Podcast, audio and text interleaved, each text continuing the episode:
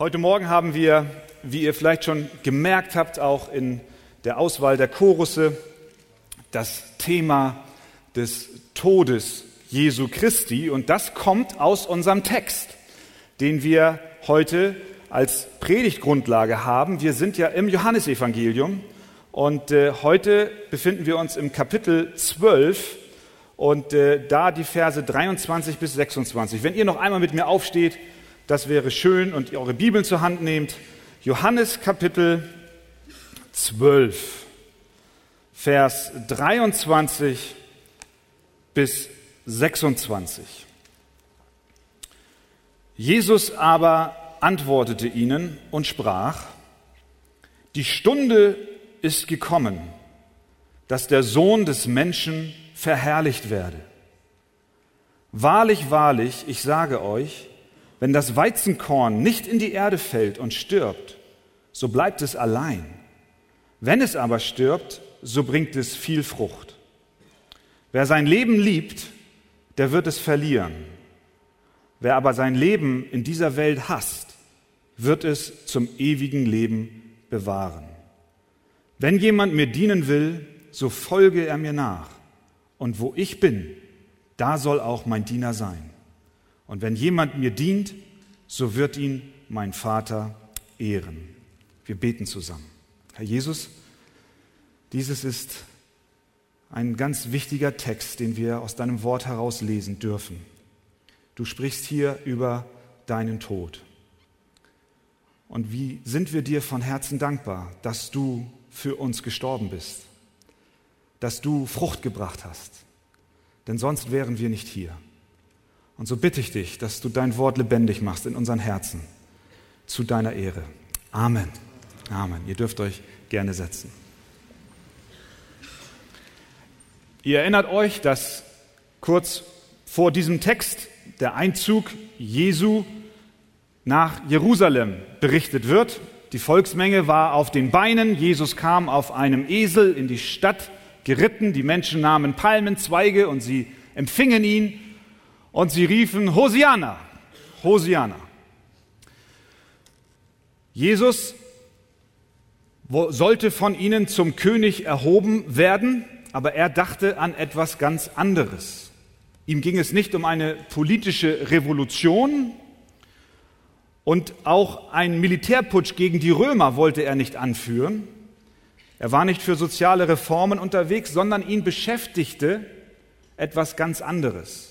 Unmittelbar nach seinem triumphalen Einzug nach Jerusalem spricht er hier von seinem Tod am Kreuz.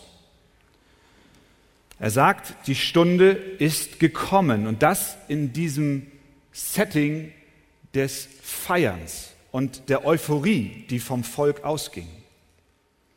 Sein Tod war das bestimmende Thema seines Lebens. Er kam ja auf die Erde, um zu sterben. Das war seine Mission.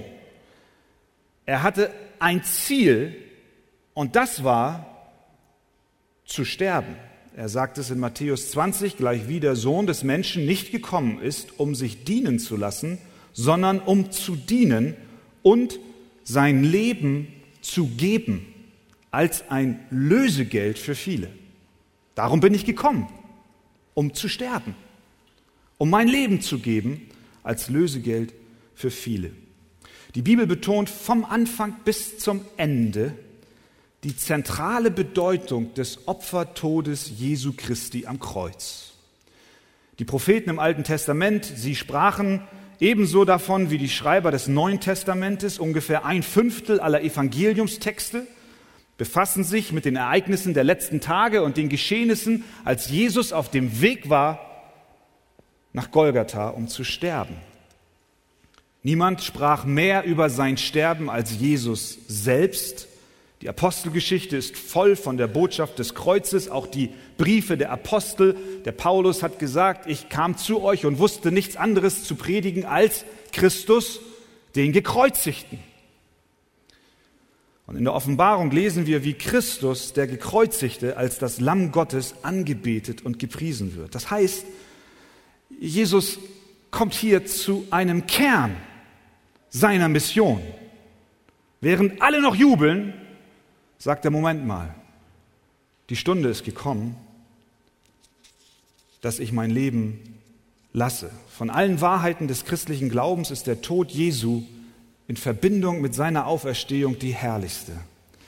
Dass der Sohn Gottes auf die Erde kam, um für unsere Sünden zu sterben, ist das Herz des Heilsplanes Gottes. Und so sagt Jesus, die Stunde ist gekommen, dass der Sohn des Menschen verherrlicht werde. Und er bezieht diese Stunde und die Verherrlichung seiner selbst auf seinen Tod. Denn ein Vers weiter sagt er, wahrlich, wahrlich, ich sage euch, wenn das Weizenkorn nicht in die Erde fällt und stirbt, so bleibt es allein. Wenn es aber stirbt, so bringt es viel Frucht. Was Jesus hier macht ist, er spricht von seiner Verherrlichung und er erklärt, dass diese Verherrlichung stattfindet durch seinen Tod. Denn erst dann, wenn das Weizenkorn in die Erde fällt und stirbt, bringt es Frucht. Das heißt, die Frage, die wir uns heute Morgen stellen, ist, inwiefern ist Christus herrlich in seinem Tod? Das ist, was er hier sagt. Die Stunde ist gekommen, der Sohn des Menschen wird verherrlicht durch seinen Tod. Wie kann das sein? Erstens, Christus ist herrlich in seinem Tod, weil in seinem Tod sein voller Gehorsam sichtbar wird. Seine Herrlichkeit und seine Ehre besteht darin, dass er gehorsam war. Jesus war absolut gehorsam in seinem Leben. Von dem ersten Atemzug an, den er tat, war er dem Gesetz gegenüber gehorsam. Er versöhnte uns mit Gott, indem er mit seinem Leben allen Forderungen des Gesetzes Gottes völlig und komplett Genüge tat. Er war absolut gerecht. Er gehorchte und unterstellte sich vollkommen dem Gesetz und erfüllte es an unserer Stelle. Das tat er aber nicht nur durch sein Leben, sondern, und da kommt der Aspekt seines Todes hinein, auch durch sein Sterben am Kreuz. Die Krönung seines Gehorsams war das Kreuz. Er wusste, dass er sterben muss. Und dennoch ist er nach Jerusalem gegangen. Er wusste, was ihn dort erwartet. Und dennoch ist er nicht geflohen, sondern er war gehorsam bis zum Tod. Paulus schreibt den Philippern die bekannten Worte, er, der in göttlicher Gestalt war, hielt es nicht für einen Raub, Gott gleich zu sein, sondern er entäußerte sich selbst und nahm Knechtsgestalt an, ward den Menschen gleich und der Erscheinung nach als Mensch erkannt. Er erniedrigte, das ist Jesus, sich selbst und ward gehorsam bis zum Tod, ja zum Tode am Kreuz. Ich weiß nicht, wie oft dich diese Verse schon gesegnet haben. Mit Sicherheit schon häufig. Wenn du ein Kind Gottes bist und du kommst an diese Textstelle, dann sagst du, wie wunderbar. Jesus ist ein Diener geworden für mich. Er war gehorsam bis zum Tod, ja, zum Tode am Kreuz. Er ist diesem Tod nicht ausgewichen, sondern er hat sich ihm gestellt. Er war nicht nur gehorsam in seinem Leben, sondern er war auch gehorsam in seinem Sterben. Und wenn du das liest und das mit Anbetung liest, was ist dann? Dann wird er herrlich. Dann bekommt er die Ehre. Das heißt, sein Tod macht ihn herrlich, weil Jesus vollkommen gehorsam war. Zweitens, Christus ist herrlich durch das, was er am Kreuz bewirkt hat. Es ist ja nicht nur so, dass er gestorben ist und das war's, sondern sein Tod hatte eine Folge, eine Wirkung. Was hat sein Tod bewirkt? Sein Tod hat die Erlösung seines Volkes bewirkt. Ohne sein Blut gäbe es keine Vergebung für die Sünden. Aber weil er starb, hat er viel Frucht gebracht. Schaut noch mal rein, Vers 24. Wenn das Weizenkorn nicht in die Erde fällt und stirbt, so bleibt es allein. Wenn es aber stirbt, so bringt es viel Frucht. Jesus benutzt hier das Bild vom Weizenkorn. Nun bin ich kein Bauer. Vielleicht sehe ich manchmal so aus, aber ich bin eher ein Stadtmensch. In den Straßenschluchten Hamburgs groß geworden sozusagen und habe nicht viel Ahnung von, von Landwirtschaft so. Aber was ich gelesen habe, man liest dann ja und man schaut ja, dass man so auch die Texte versteht. Was ich dann beim Lesen herausgefunden habe, ist das, was ihr schon alle wisst, dass Weizenkörner eine Schale haben. Ja, genau. Das ist nichts Neues. Aber es ist gut, dass wir nochmal drüber reden. Ein Weizenkorn hat eine Schale. Und wenn du dieses Korn in die Erde tust, was passiert dann? Dann verrottet die Schale. Und erst wenn die Schale verrottet, das heißt, wenn das Korn stirbt, kann der Keimling, der in dem Korn ist, sprießen und Leben bringen. Wusstet ihr das? Ja. Das ist gut. Ihr seid so schlau. Das ist, was Jesus hier sagt. Sein Tod macht ihn herrlich, weil er Frucht bringt. Dass er sich in die Erde begibt und stirbt, dass die Schale verrottet, dass der Kern, dass das Korn sich selbst aufgibt, macht Jesus groß. Wenn Christus nicht an das Kreuz gegangen wäre, dann gäbe es keine Frucht. Es gäbe keine Seelen, die errettet worden wären. Dann wäre auch dein Los nichts anderes als Verdammnis. Dann wäre nicht nur der Dieb, der zu seiner Linken am Kreuz hing, verloren, sondern auch der, der zur Rechten hing. Dann wäre nicht nur Judas verflucht gewesen, sondern auch Petrus, Johannes und Jakobus. Dann wäre nicht nur Demas, der die Welt liebte, sondern auch Paulus und Silas verdammt gewesen. Ja, wir alle wären verdammt gewesen, wenn Christus nicht wie ein Weizenkorn in die Erde gegangen wäre und sich selbst aufgegeben hätte. Aber preis sei Gott, Jesus starb für uns. Und weil er starb, und das ist, was er hier sagt, weil er starb, weil er starb, deswegen hat er viel Frucht gebracht.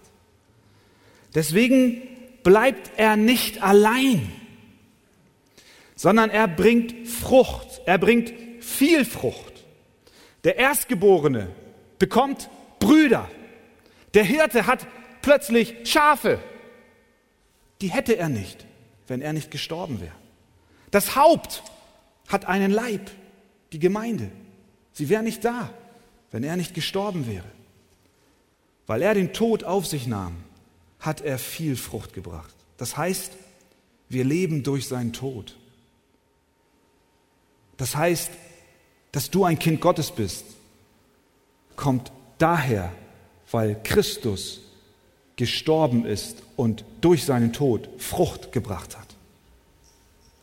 Wir leben nicht durch seine Wunder, wir leben nicht durch seine Himmelfahrt, sondern wir leben durch seine Wunden. Darum ist das Kreuz so wichtig und zentral. Denn ohne dem Kreuz gäbe es keine geistliche Ernte. Und deswegen sagt Jesus, nach all dem Hype um ihn herum, die Stunde ist gekommen, dass der Sohn des Menschen verherrlicht werde. Wie wird er verherrlicht? Durch die Frucht, die durch seinen Tod entstanden ist. Drittens, Christus ist durch seinen Tod verherrlicht, weil er ihn selbst gewollt hat. Er war kein Spielball von fremden Gewalten oder Zufällen. Alles in seinem Leben war bestimmt. Deswegen konnte er auch so sicher sagen, jetzt ist meine Stunde gekommen. Zuvor lesen wir im Johannesevangelium an verschiedenen Stellen, dass seine Stunde noch nicht da war. Und jetzt sagt er plötzlich, meine Stunde ist gekommen. Und als sie gekommen war, da wollte er auch sterben, weil er Frucht bringen wollte. Er wollte seine Mission erfüllen. das macht ihn herrlich in seinem Tod. Er war nicht Spielball von äußeren Gegebenheiten. Er war nicht den Dingen und dem Lauf der Zeit ausgesetzt und konnte gar nicht selber agieren, sondern im Gegenteil, er war zu jedem Augenblick Herr der Lage. Es gibt Menschen, die meinen, dass Jesus in seinem Tod ohnmächtig gewesen sei. Ein Leserbrief in einer christlichen Zeitschrift drückt Folgendes aus. Da schreibt ein Mensch, ein Mann, Folgendes. Gott ist beides, allmächtig und ohnmächtig zugleich. Allmächtig ist Gott als Schöpfer, auch der Naturgesetze. Ohnmächtig ist er in Christi Tod und im Verzicht auf Macht. Jesus war nicht ohnmächtig in seinem Tod sondern Jesus war zu jeder Zeit mächtig in seinem Tod. Er steuerte ihn nach dem Willen seines Vaters. Deswegen hat Jesus auch gesagt in Johannes 10, Vers 18 bezüglich seines Lebens, niemand nimmt es von mir, sondern ich lasse es von mir aus. Ich habe Vollmacht, es zu lassen und habe Vollmacht, es wieder zu nehmen. Jesus erlebt in seinem Tod eine Verherrlichung, weil niemals der Tod Macht über ihn hatte, sondern weil er zu jeder Zeit Macht über den Tod hatte. Er war wohl schwach in seinem Tod, das ist richtig. Er starb und er litt, wie ein Mensch leidet, wenn er Schmerzen hat. Aber doch war er mächtig, denn er besiegte in seinem Tod die Sünde. Er besiegte in seinem Tod den Tod und er besiegte in seinem Tod den Teufel. Er war nicht ohnmächtig, sondern er war mächtig. Jesus wollte unser Heiland und Retter werden. Es war sein ewiger Ratschluss und fester Plan. Und er starb nach seinem Zeitplan am Passafest, so dass wir auch ein Passalam haben. Und viertens, Christus ist herrlich in seinem Sterben, weil er uns zugleich ein Vorbild ist. Vers 25. Wer sein Leben liebt, der wird es verlieren. Wer aber sein Leben in dieser Welt hasst, wird es zum ewigen Leben bewahren. Wir haben davon gesprochen, dass Jesus Christus dieses Weizenkorn ist. Nur er konnte stellvertretend für uns sterben und stellvertretend für uns die Schuld tragen und nur er konnte deshalb Frucht bringen zum ewigen Leben. Wir hingegen können nur Frucht bringen, weil Jesus zuerst Frucht gebracht hat. Das dürfen wir nie vergessen. Sonst kommen wir in eine Schiene hinein, wo wir meinen, dass durch unser Wirken alleine wir Frucht bringen können. Nein, alles, was wir bringen, kommt von ihm. Und dennoch sehen wir in diesem Gedanken des sich Aufgebens und des Sterbens auch für Nachfolger Christi eine Analogie zu Jesus. Denn das, was Christus getan hat, indem er sich selbst aufgab, sollen auch wir als Nachfolger Jesu tun. Nämlich, wir sollen unser Kreuz auf uns nehmen und ihm folgen und das täglich und selbst verleugnen. Jesus hat gesagt in Matthäus 16, will mir jemand nachfolgen, der verleugne sich selbst und nehme sein Kreuz auf sich und folge mir. Denn wer sein Leben erhalten will, der wird es verlieren. Wer aber sein Leben verliert um meinetwillen, der wird es finden. Jesus macht an so vielen Stellen deutlich, dass auch wir als Nachfolger uns aufgeben sollen. Es geht ihm um Jesus selbst und um das Evangelium. Er soll an erster Stelle stehen und alles, was uns hier auf Erden so wertvoll ist, wie Vater und wie Mutter und wie Bruder und wie Schwester, materielles und das eigene Leben, soll in der Kraft Christi auf den Platz gestellt werden, auf den es gehört, nämlich wenigstens auf zwei oder darunter. Und Platz Nummer eins soll und muss Jesus Christus behalten. Wenn das Weizenkorn auf einem edlen Silbertablett bleibt, manchmal machen wir das so, oder in eine Glasvitrine stellen, dann tun wir unser Leben so auf ein Tablett und wir hegen es und wir pflegen es. Und es ist gut, wenn wir auch Zeit für uns haben, alles wunderbar. Wenn wir aber uns nur um uns selbst drehen und dein Leben wie ein Weizenkorn dort liegt und du, du, du machst dich nicht schmutzig für Jesus, dann kommen wir dem Aufruf Christi nicht nach. Wenn wir unser Leben lieben und nicht bereit sind, das Kreuz der Nachfolge auf uns zu nehmen, dann wird nichts gewonnen werden. Wenn Gottes Kinder sich für Jesus nicht schmutzig machen wollen, wenn sie nicht bereit sind, ihrem Meister zu folgen und sich daher nicht zu den Niedrigen beugen, wenn sie nicht in der Hingabe an Christus leiden und kämpfen wollen, dann werden sie niemals Frucht bringen. Wir können nur Frucht bringen und Seelen retten, wenn wir Christi Tod verkündigen und uns nicht zu schade finden, für diese Wahrheit einzutreten. Wir müssen uns mit Jesus eins machen und bereit sein, um dieser Lehre willen zu leiden. Denn die Botschaft von seinem Tod und seiner Auferstehung bringt Frucht, weil er es selbst gesagt hat. Und dann gibt es diese Verheißung. Schaut noch mal rein, Vers 26. Wenn jemand mir dienen will, so folge er mir nach. Und wo ich bin, da soll auch mein Diener sein. Welcher Chef auf Erden nimmt seinen Angestellten mit, wo immer er hingeht? Und welcher Chef auf Erden geht noch einen Schritt weiter und lässt das, was ihm gehört, auch das sein, was dem Diener ist? Wer teilt all sein Reichtum mit seinem Mitarbeiter? Welcher Meister schenkt seinem Gesellen alles, was er hat? Jesus tut es. Er sagt, der, der mir nachfolgt, der soll da sein, wo auch ich bin. Und wenn Jesus in die Herrlichkeit geht, dann sagt er eigentlich, ich nehme euch mit, die, die ihr mir dient. Ich gebe euch alles, was ich habe. Und noch mehr, Vers 26 zum Ende. Und wenn jemand mir dient, so wird ihn mein Vater ehren. Was für eine Zusage. Viele Christen haben ihr Leben für den Glauben an Jesus gelassen. Andere haben Bedrängnis und Schmach in Kauf genommen. Vielleicht bist du heute Morgen auch hier und bist in einer solchen Situation, dass du sagst, oh ja, ich entbehre allerhand. Es ist nicht leicht, in der Nachfolge Christi zu stehen. Du erlebst Nachteile und du bist dir nicht zu schade, die Hände für das Reich Gottes schmutzig zu machen. Für uns alle, die wir Jesus folgen und ihm dienen und bereit sind loszulassen, gilt die Verheißung, mein Vater wird sie ehren. Dies kann nur geschehen, weil Jesus in seinem Tod herrlich ist. Gott segne uns. Amen. Amen. Jetzt hören wir den zweiten Teil des Textes. Bitte schön. Dankeschön. Ja, stehen wir noch mal auf zusammen, liebe Gemeinde. Ich muss schon sagen, ich hätte am liebsten weiter zugehört. Äh, und äh, habt ihr Verständnis dafür, dass ich mich irgendwie freue, dass der junge Mann auch so das Wort Gottes lieb hat.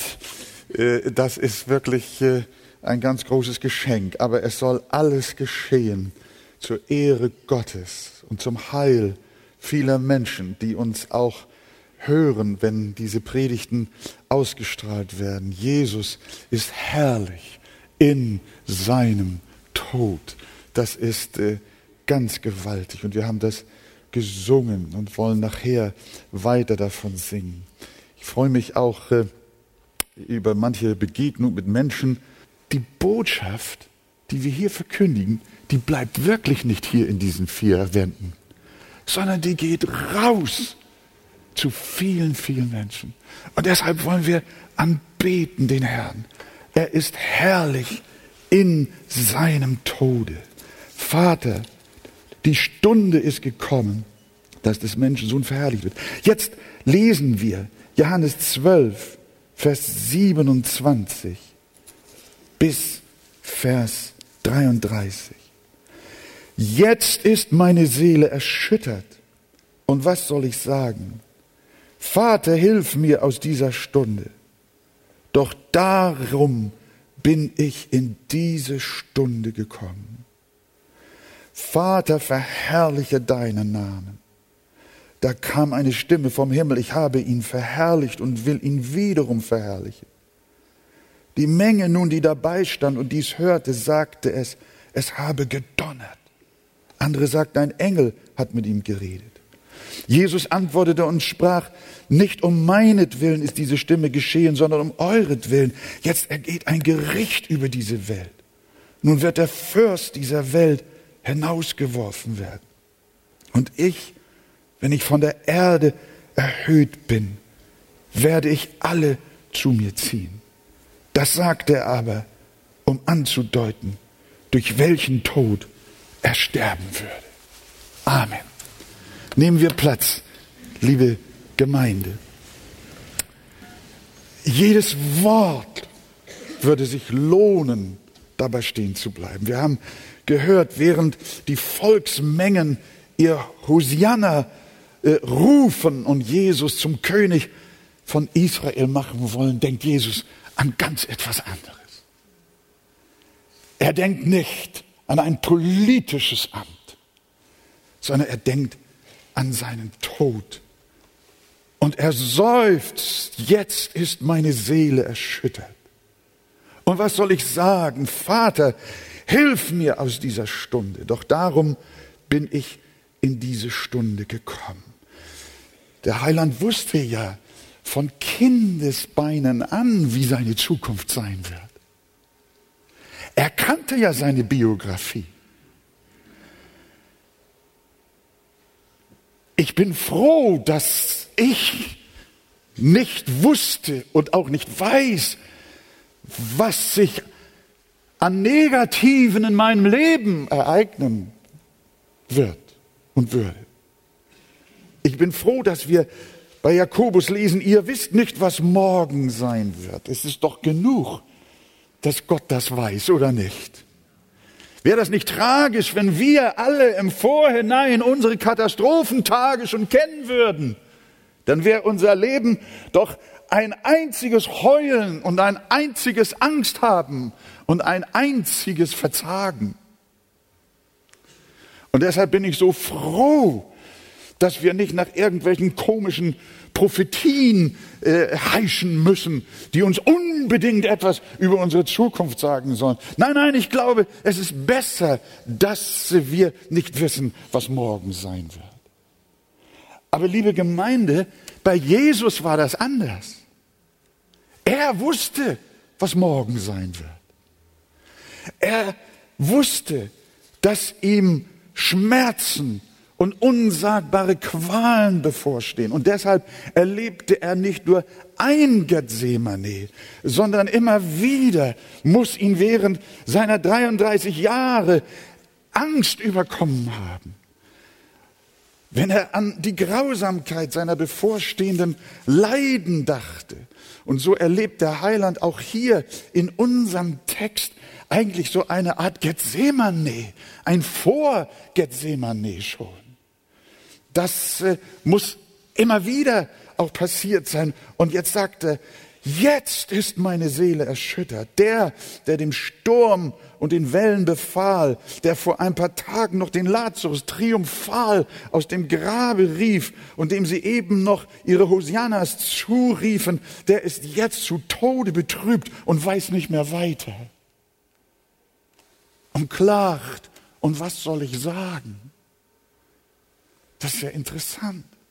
Was soll ich sagen? Er hat keine Antwort.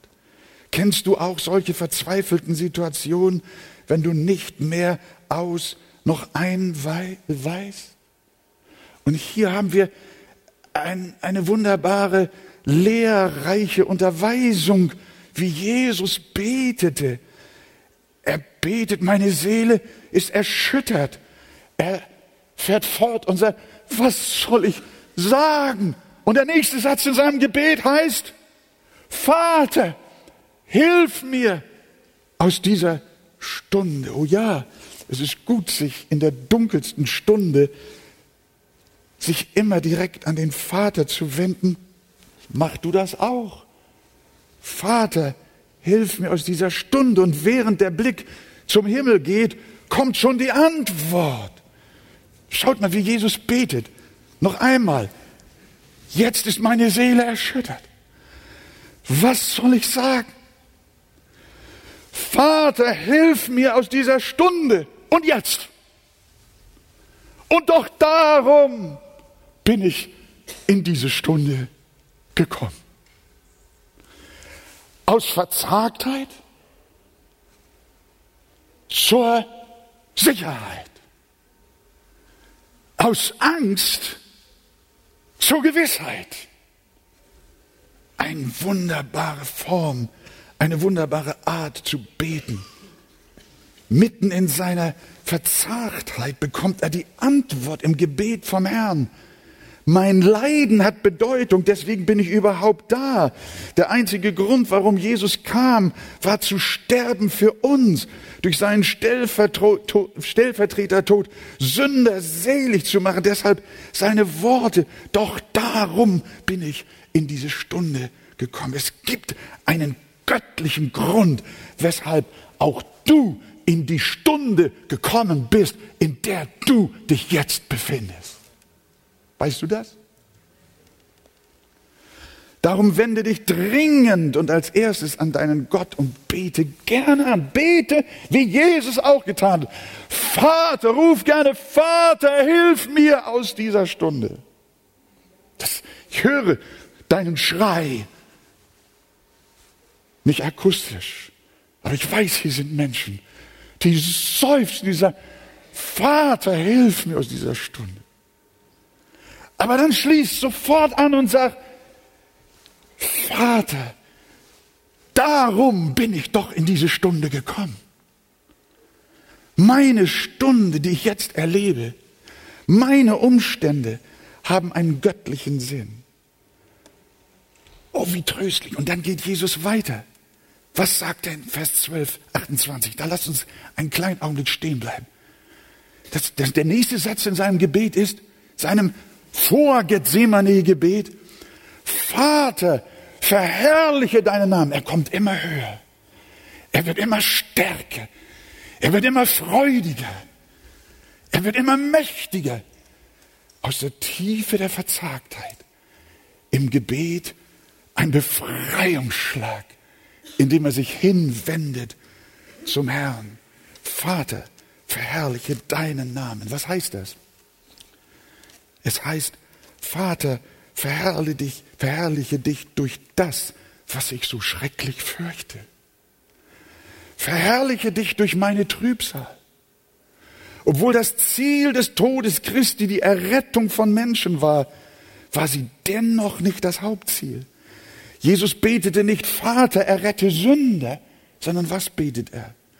Vater, verherrliche deinen Namen. Die Ehre Gottes stand für ihn an erster Stelle. Sein Name sollte geheiligt werden. Und wenn Sünder gerettet werden, dann nur um der Ehre des Vaters willen. Darum war Jesu großes Anliegen, dass er seinen Vater nicht nur durch große Taten verherrlichte, sondern auch im Ertragen von Leiden und Schmach. Wollte er den Namen seines Vaters verherrlichen. Und hier dürfen wir eine Parallele zu uns als Kinder Gottes ziehen, wenn wir in Trübsal und Kummer sind und uns in Angst und Schrecken befinden, dann bete doch auch du mit Jesus, Vater, verherrliche deinen Namen. Wenn dich die besten Freunde verlassen und deine Familie zerbricht, bete einfach Vater, verherrliche deinen Namen. Atme dieses Gebet ein und aus, wenn du deinen Besitz, deine Arbeit verlierst und deine Kinder in Sünde leben, du krank wirst und zum Sterben kommst, dann ruf es immer und immer wieder aus. In allem, was ich erlebe, was ich durchlebe, Vater, verherrliche deinen Namen. Hiob hat das etwas anders ausgedrückt, indem er sagte, der Herr hat's gegeben. Der Herr hat's genommen. Der Name des Herrn sei gelobt in dem, was ich erfahre. Im Guten wie im Schweren. Dietrich Bonhoeffer hat gesungen von guten Mächten wunderbar Geborgen erwarten wir getrost, was kommen mag. Du kannst sagen, Vater, und du darfst und sollst auch sagen, in deiner Angst, Vater, hilf mir aus dieser Stunde. Jesus zeigt uns hier seine menschliche Seite, seine Verzagtheit. Vater, hilf mir aus dieser Stunde. Sprich es doch. Sprich in deinem Herzen, von mir aus auch laut. Vater, hilf mir aus dieser Stunde. Aber ich muss doch in diese Stunde kommen. Dazu bin ich da. Aber Vater, verherrliche deinen Namen. Und wenn du zu diesem Satz in deinem Gebet gekommen bist, dann ist der innere Konflikt gelöst. Dann ist ein innerer Durchbruch da. Dann weicht die Angst. Und dann kannst du getrost mit Bonhoeffer sagen, was wir, wir erwarten getrost, was kommen mag. Lass also dieses Gebet deines Herrn deine Wolkensäule am Tage sein und deine Feuersäule des Nachts. Mach es zum Banner deines Lebens in allem, was dir begegnet. Vater, verherrliche deinen Namen. Hör mal, du stehst jetzt in gewisser Situation.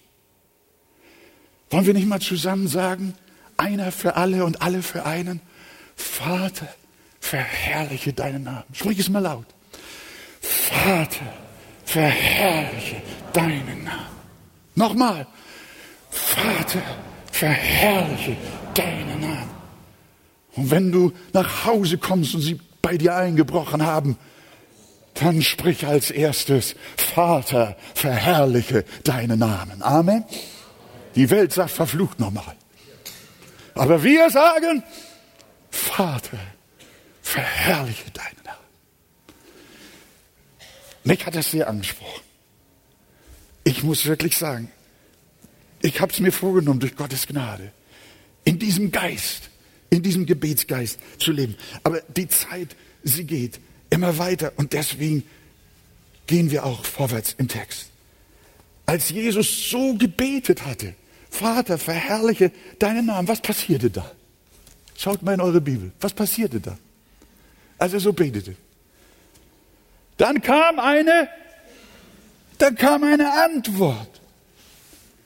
Und wir lesen, da kam eine Stimme vom Himmel, ich habe ihn verherrlicht und will ihn wiederum verherrlichen. Ja, der Vater hatte bis dahin seinen Namen durch seinen Sohn bereits verherrlicht. Wir wissen das. Bei der Geburt zum Beispiel. Das Wunder der Inkarnation war ein Ereignis zum Lob und Preise des herrlichen Vaters. Ist das wahr? Da lobten die Engel und sprachen, Herrlichkeit sei Gott in der Höhe oder Ehre sei Gott in der Höhe und Friede auf Erden in den Menschen seines Wohlgefallens. Gott hat sich schon verherrlicht vorher, bevor dieser Augenblick kommt.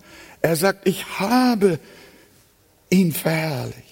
Ich habe meinen Namen verherrlicht.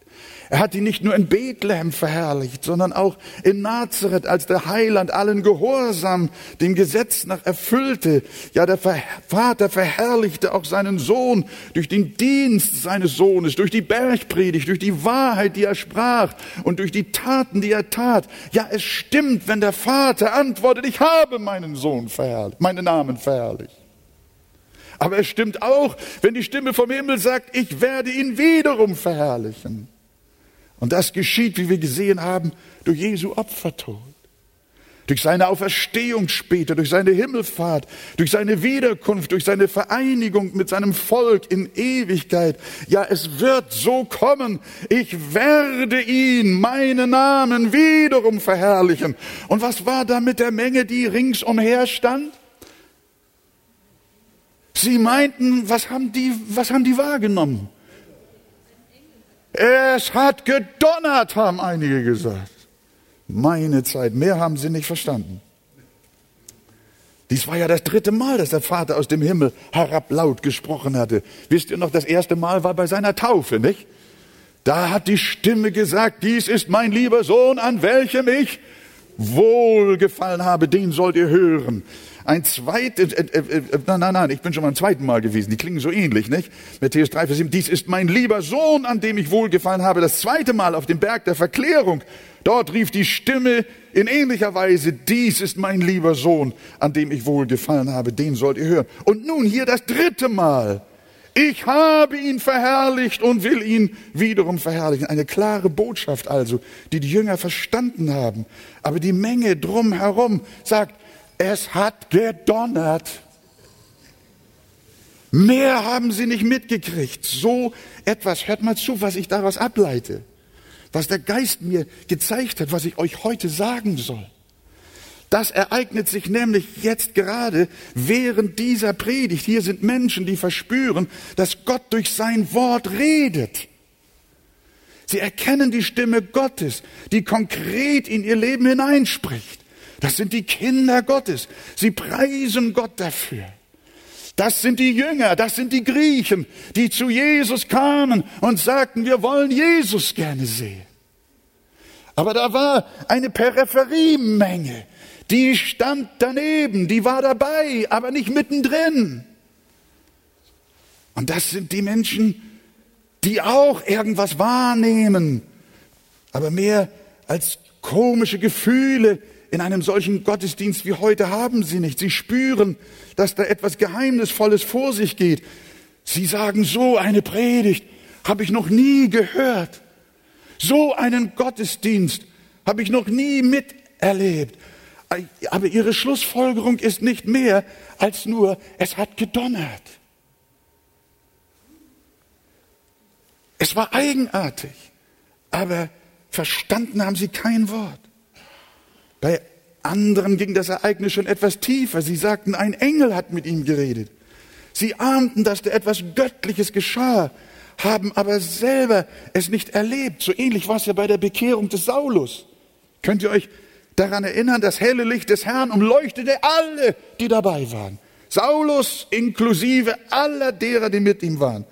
Und Paulus erzählt später die Geschichte, indem er sagt, die aber mit mir waren, sahen zwar das Licht, aber die Stimme dessen, der mit mir redete, hörten sie nicht. Das ist sehr interessant. Auch sie spürten etwas, aber sie verstanden nicht.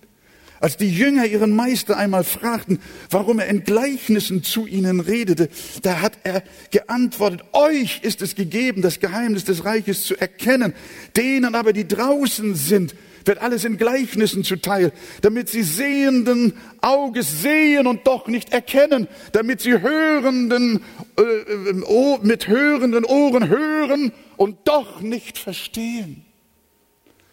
Das sind ganz ernste Worte, Warnung Gottes ist es. Diese Worte zeigen uns, wie sehr wir von dem Erbarmen eines souveränen Gottes abhängen.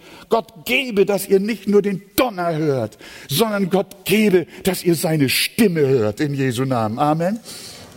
Dass du verstehst, was gesagt ist und dass du errettet wirst. Und deswegen sagt der Herr Jesus, ich muss mich beeilen, entschuldigt bitte, aber wir nehmen uns immer zu viel vor.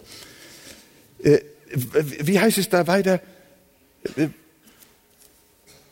Jesus antwortete und sprach, nicht um meinetwillen ist diese Stimme geschehen, sondern um euretwillen. Um euretwillen ist sie geschehen. Das ist sehr wichtig. Nicht Jesus muss die Stimme dringend hören, sondern du und ich. Er hört die Stimme deines, seines Vaters doch alle Zeit. Aber wir müssen sie hören. Wir müssen gerettet werden. Die Bibel, die, die ist nicht für Gott geschrieben. Die Bibel ist nicht für Jesus inspiriert, sondern die Bibel ist für dich und sie ist für mich geschrieben. Diese Stimme ist nicht für ihn, ist nicht um seinetwillen. Die Bibel ist nicht um Gottes Willen, sondern die Bibel ist um unseretwillen, damit du gerettet wirst. Hör nicht nur den Donner und irgendwelche komischen, übersinnlichen Sachen, sondern höre die Stimme. Und diese Stimme sagt, ich werde ihn verherrlichen. Ich habe ihn verherrlicht. Ich werde ihn abermals verherrlichen. Und Gott wird sich in deinem Leben verherrlichen zur Ehre seines Namens. Halleluja. Amen. Das ist gewaltig. Ihr Lieben, die Fernsehpredigt ist jetzt vorbei. Aber ich muss noch etwas mit euch hier teilen. Und dann bin ich fertig. Der dreifache Sieg des Todes Christi. Zum Schluss unseres Textabschnittes spricht Jesus nur noch diese Worte. Jetzt ergeht ein Gericht über diese Welt. Nun wird der Fürst dieser Welt hinausgeworfen werden. Und ich, wenn ich von der Erde erhöht bin, werde alle zu mir ziehen. Damit ruft Jesus einen dreifachen Sieg seines Kreuzes Todes aus. Erstens, die Welt wird gerichtet. Als Jesus am Kreuz hing, wurde die Welt gerichtet. Oberflächlich betrachtet sieht es so aus, als würde die Welt Christus richten. Sie war ja, er war ja in ihrer Hand. Aber nur oberflächlich. Bei Licht besehen ist es genau umgekehrt. Als Jesus Dorn gekrönt am Kreuz hängt und ausruft, es ist vollbracht, da richtet er die Welt. Die gesamte Menschheit steht seit Adams Fall bis heute unter dem Gericht Gottes.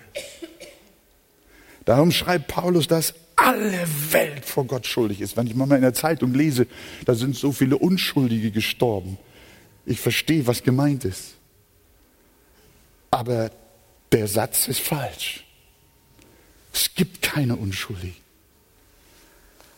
Alle Welt ist schuldig vor Gott. Darum befindet sich jeder Mensch einerlei, wer er ist oder woher er kommt, unter dem Zorn Gottes.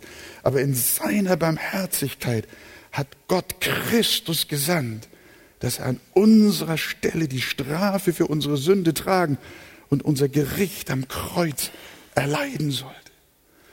Das war Gottes entscheidender Akt. Golgatha war Gottes entscheidender Akt, doch noch Menschen vor der Vollstreckung seines gerechten Gerichtes zu bewahren.